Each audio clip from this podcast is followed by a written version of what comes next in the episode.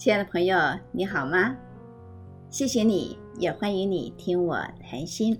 我是梅芬。你今天有小确幸吗？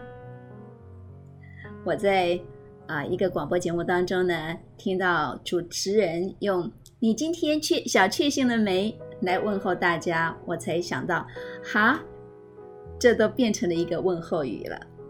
所以我就想，哎，我们今天来跟朋友们聊一聊“小确幸”这个词。小确幸，你一定听过的。可能也经常的使用，这是这几年相当红的一个网络用语，它被广泛的被接受，并且运用到一个程度呢，啊，我觉得它已经变成了菜奇亚米亚，既通俗又泛滥。如果你上 Google 啊，到谷歌去呃搜寻的话呢，你可以发现各行各业都有很多的。店名叫做小确幸，比方说小确幸蛋饼、小确幸红豆饼、小确幸炸饭团、小确幸鸡蛋糕，甚至于在啊嘉义市的布袋还有一个小确幸海滩。到底什么是小确幸呢？顾名思义啦，那就是在生活当中。啊，小小的，但是却很实在，是你可以掌握到的一种幸福感。嗯，好比说，你一大早清啊醒过来，在忙碌当中，你吃到了一个小确幸的蛋饼。这个看起来平凡无奇的蛋饼，也许可以让你在忙碌的生活当中去体会到不太一般的幸福滋味。感受无所不在的小确幸，其实是一种能力，是一种感受幸福的能力。那么这个词到底哪里来的呢？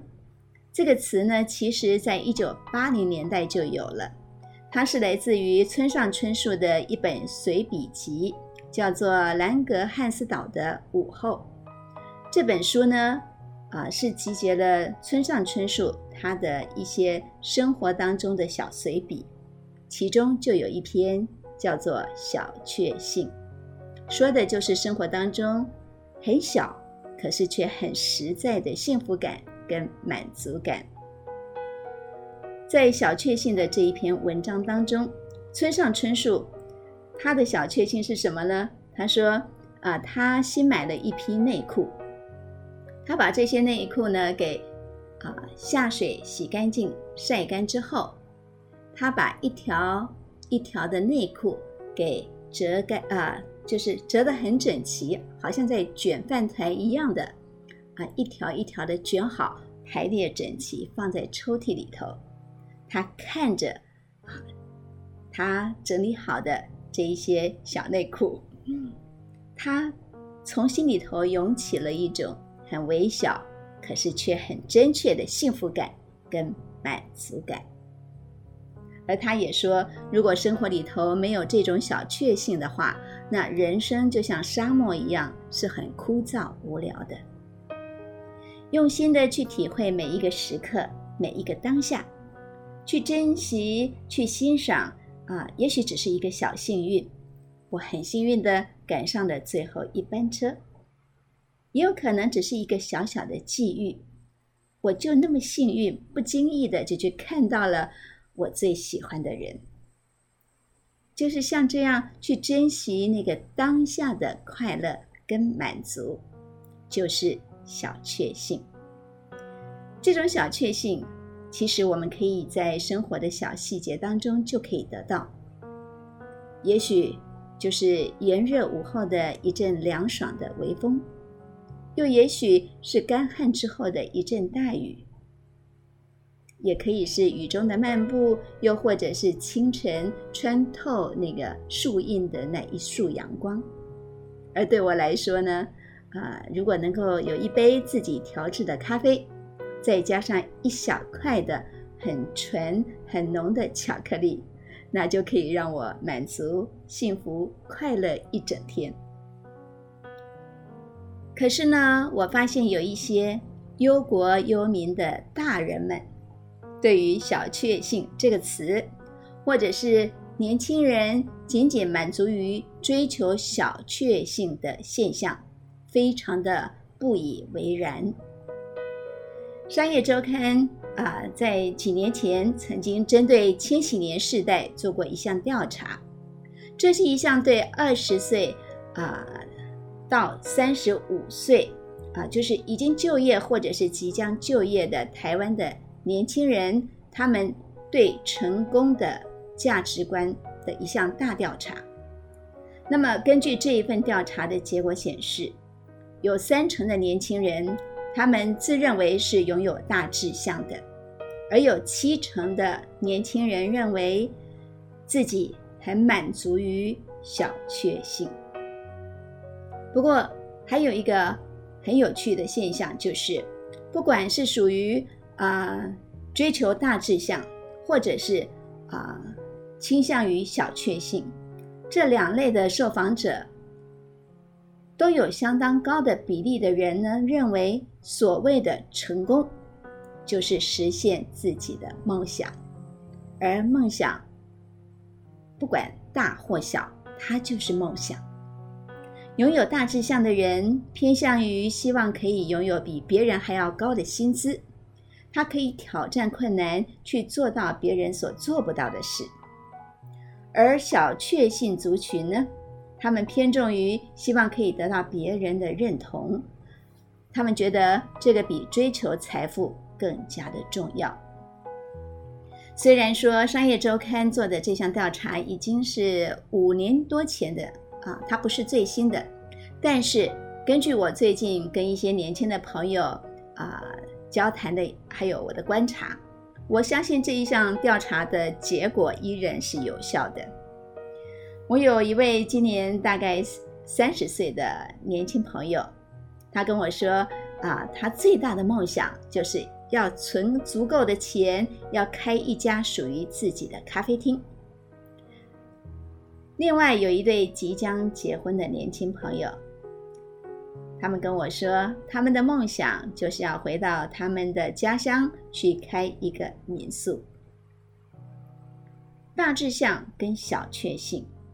它没有上下或对错之分，这只是每个人对自己的人生道路的一种规划跟选择。当然，啊，这里的小确幸跟我们今天所谈的专注在某一个时刻的幸福感是不一样的。不管是追求大志向，或者是小确幸，每一个人都需要在生活当中有能力去感受到那一份虽然微小。可是却有很实在的幸福感，因为那个是支撑我们前进的力量。我相信村上春树他啊所描述的这个小确幸，呃，跟心理学上有一个词叫做 “flow”，心流是很接近的。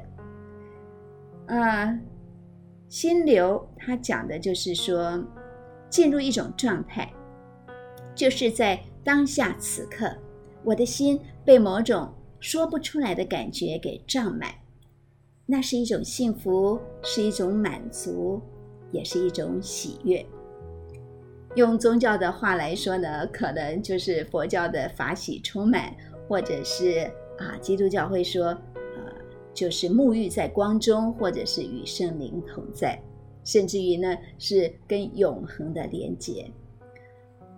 在古希腊的时候，把这种感觉就是理解为啊，这是一种可遇不可求，那是只有从神而来的啊一种恩赐。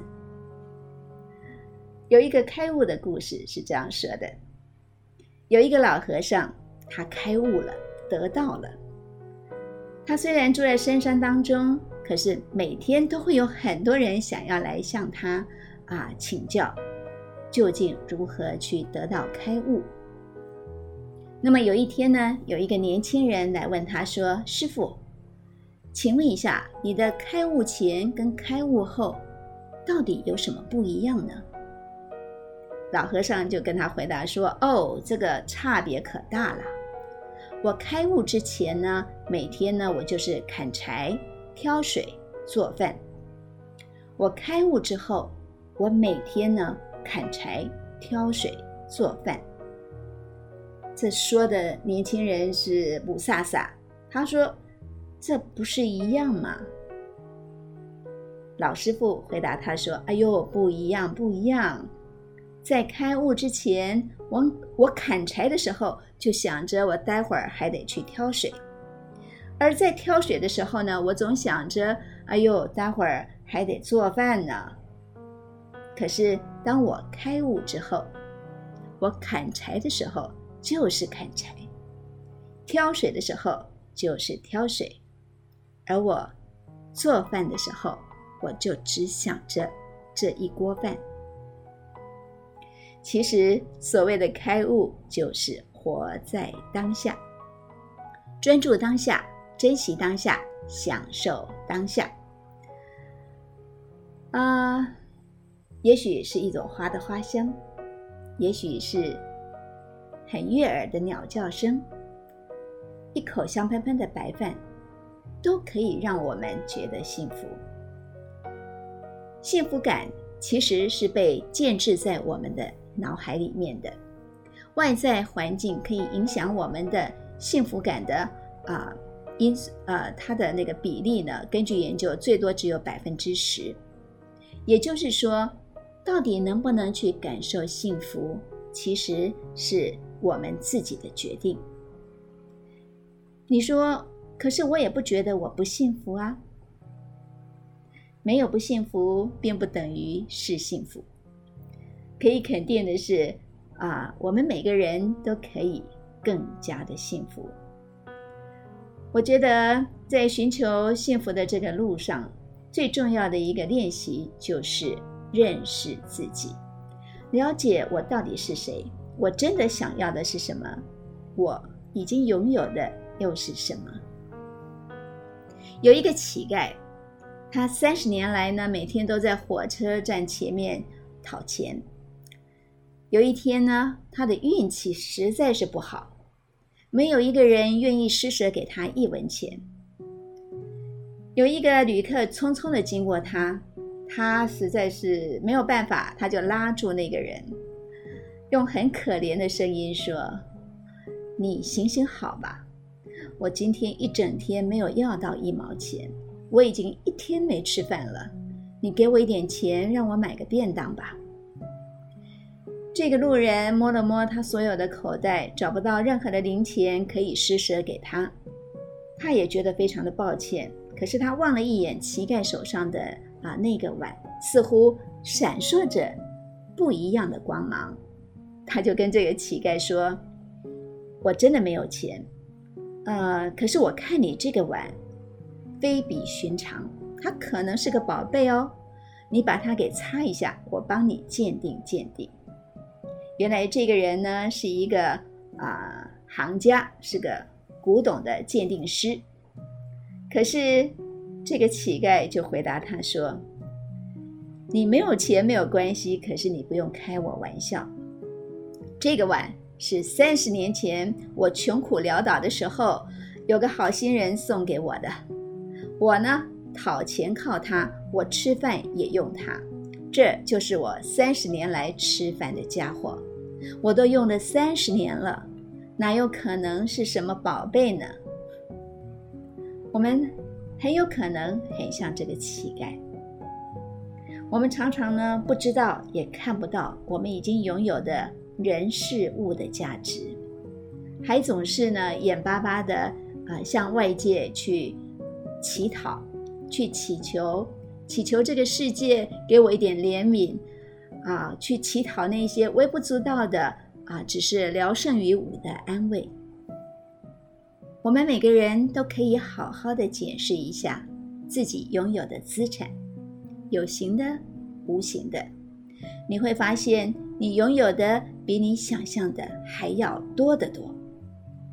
感恩自己所拥有的。珍惜每一个小确幸，我相信我们每一个人都会越来越幸福。今天我们就聊到这里，祝你更加的幸福。我们下期再会。